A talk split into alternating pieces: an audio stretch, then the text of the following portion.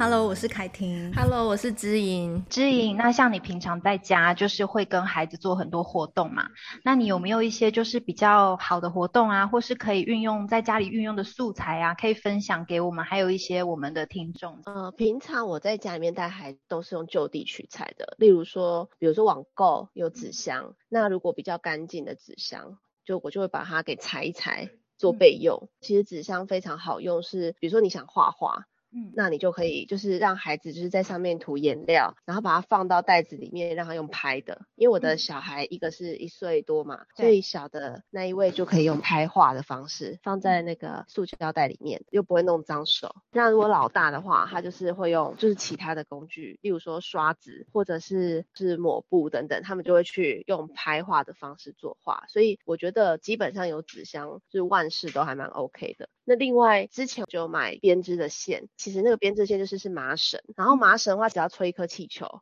外面涂满了胶水或者是白胶，嗯，那它麻绳去捆气球，是对小孩来说已经是非常消耗体力的一个工作。麻绳去捆完气球，把它放干之后刺破，它就变成一个像麻绳做的造型的灯罩。我会去用一些随手可得，家里面有冰棒棍，就会让他们用冰棒棍放在那个纸箱盒，他们可以放进去，再全部拿出来的，一只一只一只放，然后再全部一起拿出来。再一直一直一直放，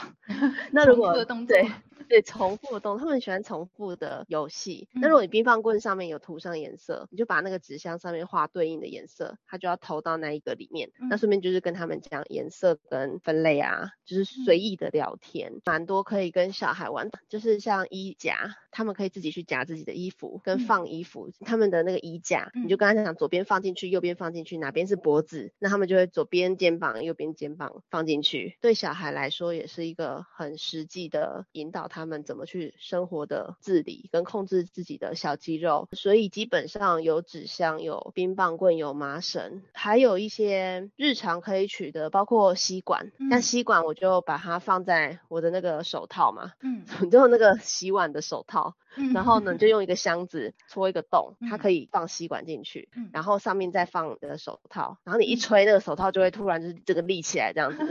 那个超好玩的哦，那个他会自己有一种被自己吓到的感觉，而且小孩好像也都蛮喜欢，很向往自己能够吹气球，然后你用那种方式，他们是可以很轻易可以吹出来的，就是又可以达到那种，哎，我可以把它吹蓬啊那种满足感。虽然说无法吹到气球，但是他可以用那种方式吹手套这样子，就不容易气馁，因为吹气球真的蛮难的，很难，我自己都不会吹哎。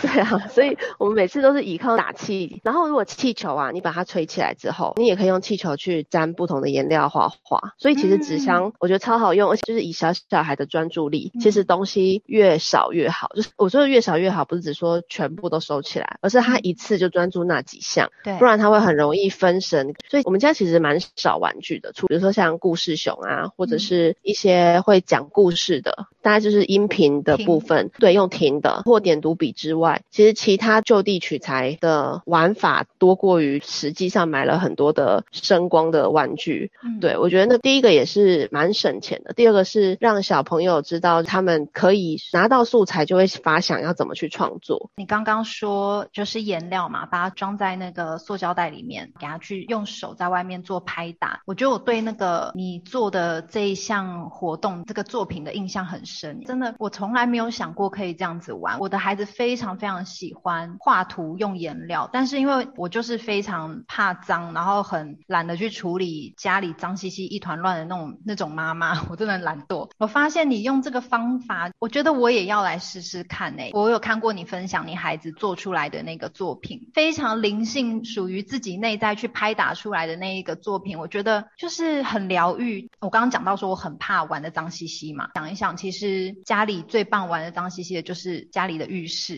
浴室里面就很棒。嗯、我以前小孩还小的时候，我也有让他们在浴室里面画图，颜料或者什么弄得全身脏兮兮，就直接抓就水冲啊，把他们洗干净这样子。那因为他们现在越大，他们越喜欢，例如说坐在他们的工作桌前面去真的完成一幅作品。我觉得这个对我而言，我现在就是必须要去克服的。我我可能没办法永远都叫他们到浴室去玩这些游戏，但是我可以用你刚刚提供的这样子的一个好方法，去得到一些折中。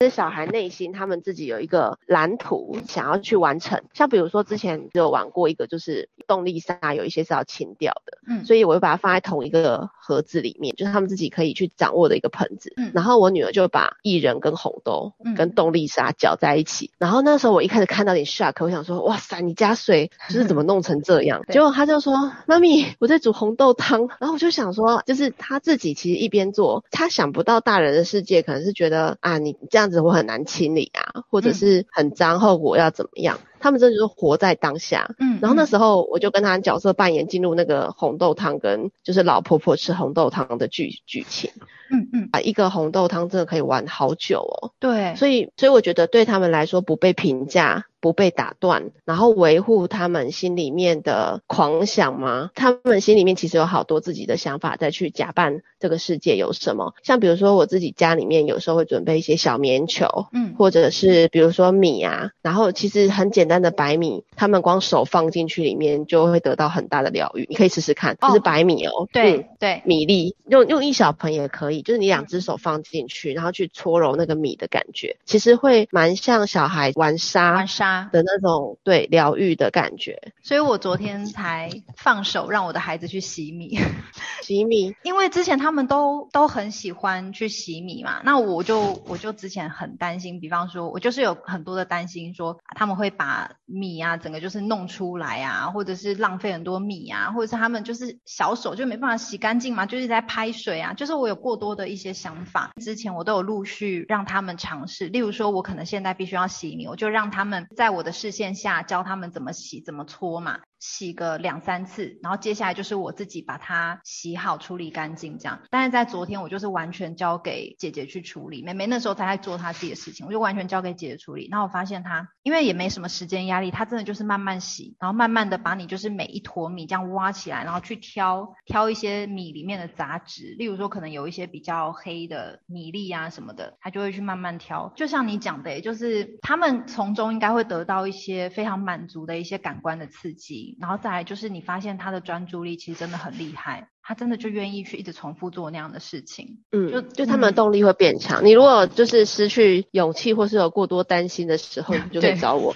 因为我发现就是他他即便是两岁的小孩，他有好多他自己心里面就是他因为这个活动而获得的一些疗愈。因为我觉得要妈妈戒吼啊，某种程度上其实如果以现在疫情的状况啊，就是也蛮不符合人性的，对，是因为大家心里面其实都有一些紧绷的状态，是不想要去影响到孩子，嗯、可是，在那个片刻就会突然爆出来，那我觉得小孩自己从活动中去有一些自己的疗愈，无论用画画也好，或是玩沙，或者是洗米的过程，嗯、其实我觉得他们自己会有一个自己的抒发，然后这个抒发，我是也拓展小孩不只有被回应的语言上的疏解，而是说在活动里面也会有。我接下来想要带小孩玩的就是我们家有一些透明的盒子，我会想要在透明的盒子里面放个手电筒，然后不同的图案，因为我我这边有那个。透明的那种夹链袋，嗯，透明夹链袋上面就可以用笔，用麦克笔画上一些图案，嗯、例如说兔子啊，或者是胡萝卜啊等等，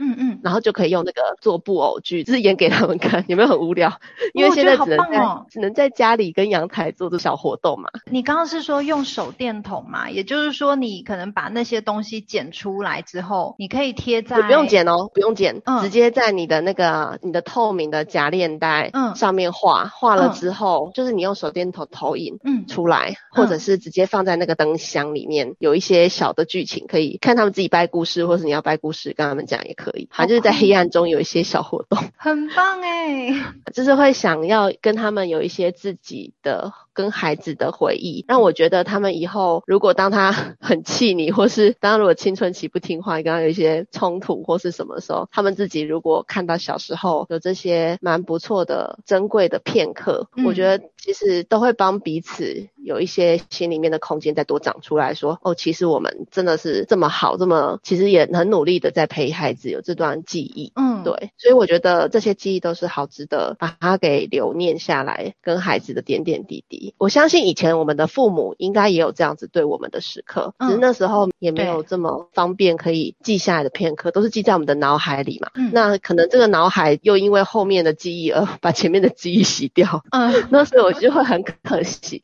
那我觉得这一些跟孩子的活动，就会是帮我们的所谓爱的存款，对，就是不止言语上的活动上，就是可以帮自己缓冲，也可以帮孩子缓冲的一个美好的片刻。嗯，别人无可取代的。我觉得任何的时刻都可以开始，例如说防疫这段期间，嗯，就非得在家嘛，对，所以非得在家，除了崩溃跟抱怨，或者是遇到很多跟自己意料之外的事情，嗯，那跟孩子之间就换个想法，其实也是有更多的跟他们相处的时间，嗯，那无论是换成一个陪玩姐姐的角色，或者是变居家保姆，嗯，当做不同的角色去帮自己替换一下心里面的状态，嗯，不然如果完全是父母，我觉得有好多的责任跟焦虑会在这个时候就是跟自己过意不去，然后就会把这个心里面的垃圾丢到孩子身上，觉得你怎么这么吵啊，你怎么都不乖，嗯，会真的好容易就抛出去。我最近啊有在看一本书啊，嗯，它其实也给我蛮大的省思诶，就是说我最近我最近如果说开始要怒吼的时候，我就会回想到那一本书他说的。我记得我们之前我们也有讲到说，孩子他有时候你认为他在找我们的麻烦嘛，其实他不是在找我麻烦，他只是跟着他自己内心的冲动去做他们自己嘛，对不对？那一本书啊，我觉得他就是有呼应到我们讲的这件事情。我我会去回想那一段话，然后来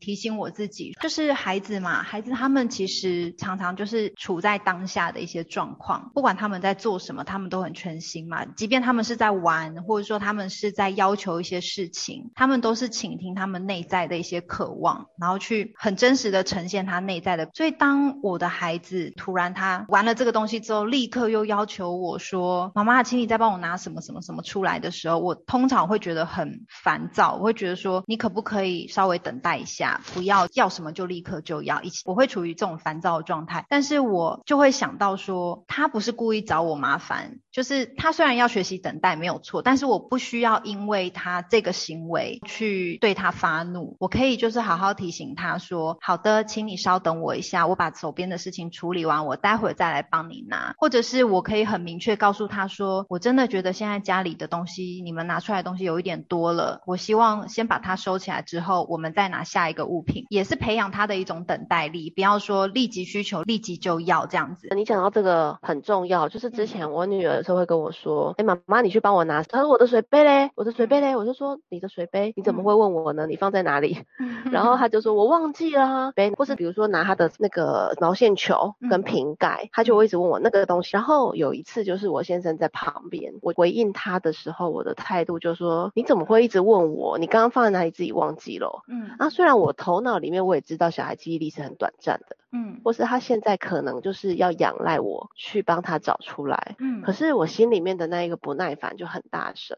嗯，然后那时候我先生就跟我说，哎、欸，不要上当喽，嗯，我就说怎么了吗？嗯，我说我没有上当啊，他就是要自己找出来，就是整个是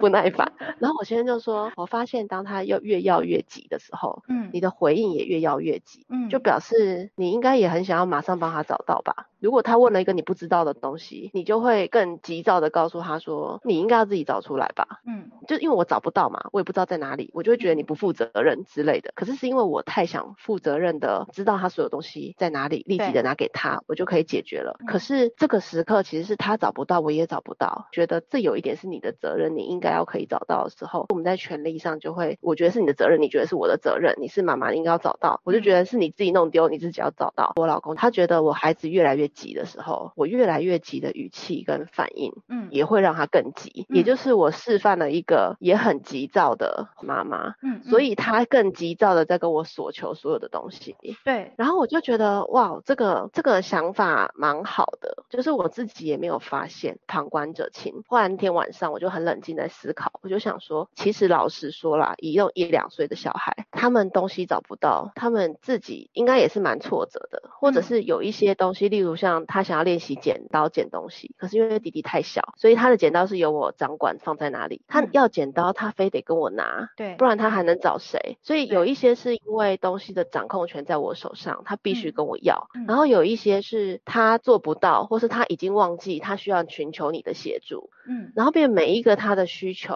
在我也心烦意乱的时候，被我视为麻烦，嗯，其实他也是蛮无辜的，所以我能够做的事情就是不要跟他陷入那个你急我我也急，我急你更急的一个状态。后来我就跟我老公在讨论说，我发现他会陷入这种执着的时候，要不表示他很累想睡觉。嗯，要不就是他现在很想要跟我有一个特别的时光，比如说那时候如果弄一下弟弟，或是我在做家事，他很想要找到我，然后跟我有一个特别的时光的时候，我其实可以回应他说：“妈妈现在在忙，诶，不然你可不可以看你可以帮我什么忙？”嗯，那有一次我就这样尝试，他就说：“嗯，好，可以。”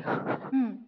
我就说。为什么这种时候不早点来呢？就是早一点领悟有没有？所以我觉得其实身为父母啊，都会有好多自己的反思，有方向性的反思是蛮重要的。尤其是在旁边的那个第三个人，他可能刚好观察到你们的互动，是用不指责的态度去跟你讨论的时候，我觉得真的就能够面对到自己的一些，不要说是问题啦，而是盲点。因为我们都何尝不想要改变，或者是让自己有更多的看见，通常自己。也会很烦，也是因为心理空间没有了，或是看不到更多更深入的。那我觉得那时候就会在那个表面上跟孩子一来一往，可是其实自己也好挫折。所以后来有时候我小孩跟我要东西的时候，我就会跟他说：“你现在找不到，觉得蛮挫折的，对吗？然后你很需要我的帮忙，可是妈妈现在在洗菜耶，不然你要不要先跟我一起洗？”嗯，就在地上先分菜拔菜这样。嗯，然后不管他拔的好不好，我觉得其实第一个是他有事做，第二个是他。跟我的确就会有另外一个连接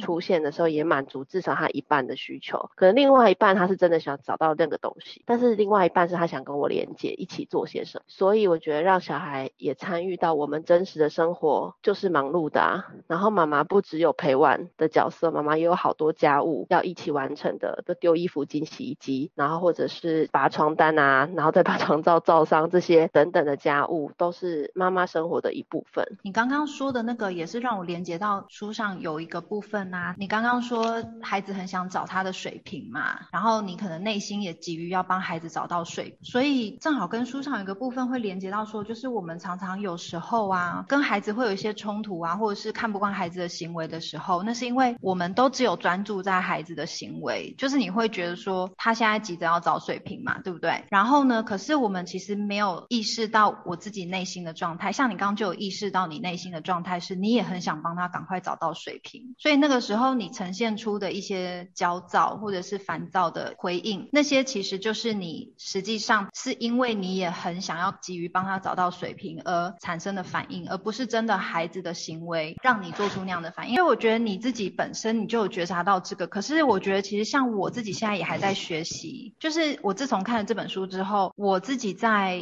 应对孩子的一些行为上的时候，我会去想说，是他这个行为。导致了我生气，还是说是他这个行为导致了我内在有什么变化？然后因为我内在的一些变化而产生这样的情绪。因为其实要不要生气是我们决定的。我又再次提醒了一次说，孩子他不是故意找我麻烦，而是他的这样的行为刺激到了我内心某一个深层的一个部分。我们本来是把注意力只放在孩子的行为上嘛，所以会觉得都是孩子惹我们生气。可是如果将我们的注意力放在自己的身上，专注在我们内心的状态的话，我们才会意识到说，我现在。真正的导火线是我自己的恐惧，而不是孩子的作为。然后在这个时候，我就可以比较平静下来，去对待孩子，或是去回应孩子。所以我觉得你刚刚做的很好，就是说你你可能当下在洗菜，你觉察到你烦躁的那个部分是从你的内心出来的，但是你把它转换，你陪伴孩子一起来洗菜或是剪菜，那他同时得到了陪伴的疗愈，得到了妈妈的特殊时光。那你自己也可能在这个部分就是稍微稳定了自己的情绪，然后等到接下来再去处理下一个步骤。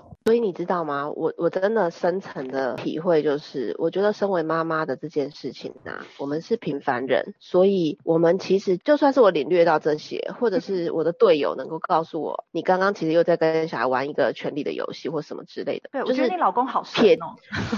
他因为他可能觉得你们俩都在吵什么吵，在家工作，在看到这种场景，我真心心觉得啊，我们都是平凡人，在这种情况之下，嗯、真的没办法要求到百分之百的满足小孩。嗯，就是如果能够达到三分之一、三分之二，另外的三分之一，在我们没有觉察到的部分，或者是没有做好部分，我觉得小孩就是他真的是爱父母的。他其实，在你想得到下一次你觉得有更好的做法再递出来，小孩都会给大人机会的。就是那不是说完蛋了，我上一次没做好。我怎么没想到这个？我就进入一个比较心态，是因为你知道父让父母更心累的是，有时候我们觉得现在的社群媒体太多在推播一些完美父母的方式或形象，或这样做才好，都是蛮不真实的。是说我们怎么可能时时刻刻那样？你就算是我那时候有想到，哦，可能是因为我太想要赶快可以应付，我也何尝不想要达到他的要求？对，即便我想到这些，那也是我想到想到想到。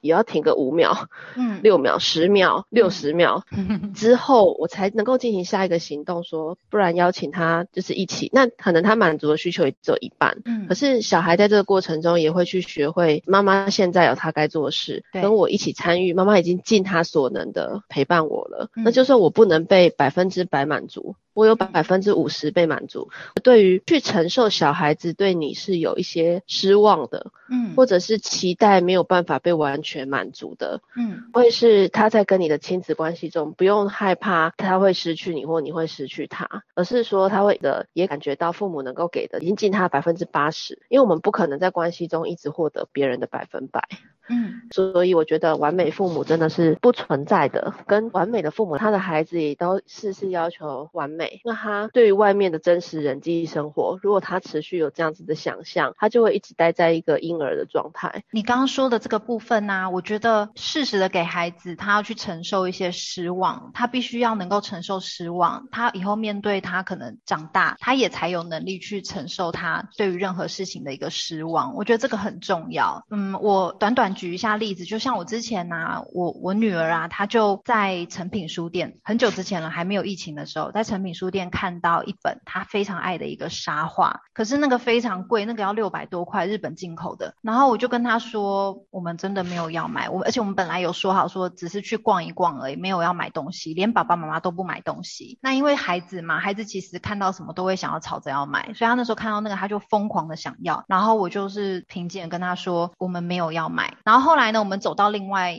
一个区块的时候，我就余光看到他在那边擦眼泪。我本来呢，当下呢是有一点心里在想说，哦，又在哭了。可是后来我就深呼吸嘛，我就呼深呼吸下，去体验他的感受。我知道他一定很失望，所以我就跟他讲说，我就去抱抱他，我说你不能买那个沙画，你觉得很失望，对不对？然后他就点头，然后又一直擦眼泪这样子。那我就说，妈妈以前呢，很想要买一个东西，可是不能买的时候，我也很失望诶。然后他就点点头，我就说，我们回去想想办法，有没有其他的办法可以让你之后能够获得这个沙画，好吗？那因为我们今天真的决定是没有要买东西的，然后我们就平静的离开那个诚品书店。后来我们在路上啊，他也没有再继续大哭或是闹。那个时候我们就有肯定到他很失落的情绪。回家的路上我们就讨论，那我们下一次可以如何获得这个沙画？我们就自己讨论出来说，不然呢，他就是开始要存存自己的零用钱这样子。我们其实没有固定给孩子多少零用钱，有的人的做法会是，例如说，可能按照岁数来给嘛，对不对？一岁给十块，然后两岁给二十块，三岁给三十块，或者是说一周可能就是给五十块或者怎么样。很多人做法不同，但我们家是没有特定给孩子零用钱。我们有时候就是会，例如说，爸爸身上有零钱，觉得男生都很喜欢把零钱放在裤袋里。然后回到家就会把它拿出来，然后放到可能家中的某一个零钱桶这样。那宝宝他有时候身上有多余的零钱，他就会不时的给孩子。我们没有在固定给，我们是有时候想到就给，想到就给这样。那我们也不会因为说哦，你今天做了什么家事或者做了什么很棒的举动，我才给你。我们不会用这种连接。那反正后来我们就是有跟他讲说，那你就要存好你的零用钱，然后存到你足够买那个沙画的时候，我们再买。或者是说，在存到那个沙画之前，你如果有更想买的东西，而你的零钱足够，那你就可以买你更想买的另外一个东西。反正就是用你自己的钱钱去买。从那天开始，他就是会计划，也不是他没有到真正去计划说我要买什么东西，然后多少钱写下来，只是说我们就会帮他记录在冰箱上面。例如说，他今天存了多少。少钱，然后离那个沙画还距离差多少金额，就把它记录下来。那他的确有时候他可能，嗯、比方说在外面看到某一张贴纸，他很喜欢的，然后他就会自己决定说，那我从我存的这些钱里面，我去。花个三十块钱，我买那个贴纸，然后我沙画，我就必须晚一点再得到。嗯嗯、对，就是我们有用这样的方式。当时我们在做的就是让孩子去承受失望，因为像我知道我我爸妈那老一辈的，他们疼孩子的做法就会是说，不要让他哭啦，就给他买呀、啊，又没有关系。嗯。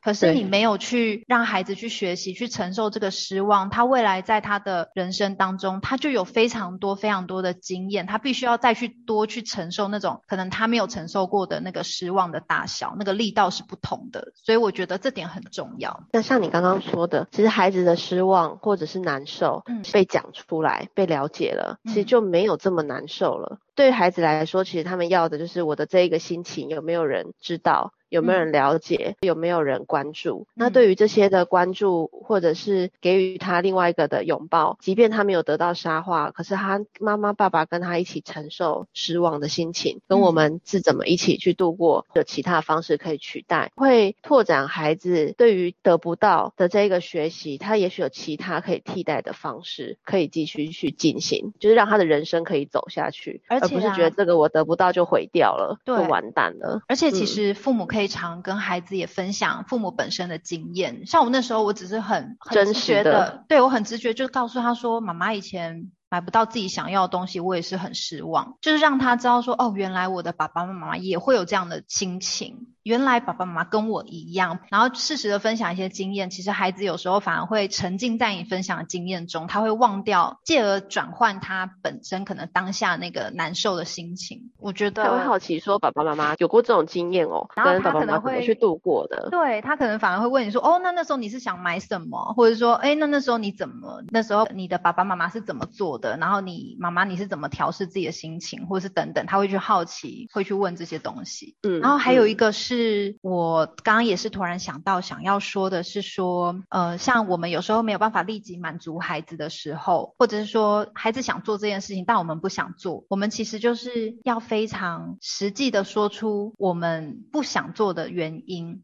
而不要去找理由。例如说，假设、我们想象一下，我们现在可能去游乐园玩，哈，疫情不能出门，我们想象去游乐园玩。但是呢，已经玩了可能一个小时，爸妈也都累了，那孩子还想继续玩。我们可能有时候觉得说，哦，该回家喽，因为妈妈要回去煮饭了，会想说找一个理由跟孩子讲。可是孩子他可能会说，没关系啊，妈妈我不饿，你不用煮饭。然后妈妈就会可能又继续讲说，不行，现在就是到了吃饭的时间，我一定要回去煮饭。然后孩子可能就会跟你开始说，我真的不饿啊，你可以回去煮，我想要继续。去玩等等的，那我们其实可以直觉的，就是很真实的讲出来说，因为我累了，我觉得我也不想玩了，我想回家了。那孩子他反而更能接受你的心理的需求，嗯、你的实际状态是这样，他很奇妙，他就是可以接受这样的事实，他反而就不会再跟你去要求这个要求那，或是去对你的回应做出一些质疑。这样，像我最近刚刚讲到说，孩子可能需要我帮他拿什么玩具嘛，对不对？真的，我最近我就会直接的跟他们讲说，我现在不想拿，因为我现在正在忙，那我我可能等一下再帮忙你，嗯、而不是说就是找一堆理由，就是我想一下哦，我找过理由的是什么？可能想要拿个。彩色笔还是什么的，好了，然后我可能会找理由，就说啊、不要啦，你们现在那个彩色笔都会弄画的乱七八糟的，妈妈要擦好辛苦哦。然后小孩就会说。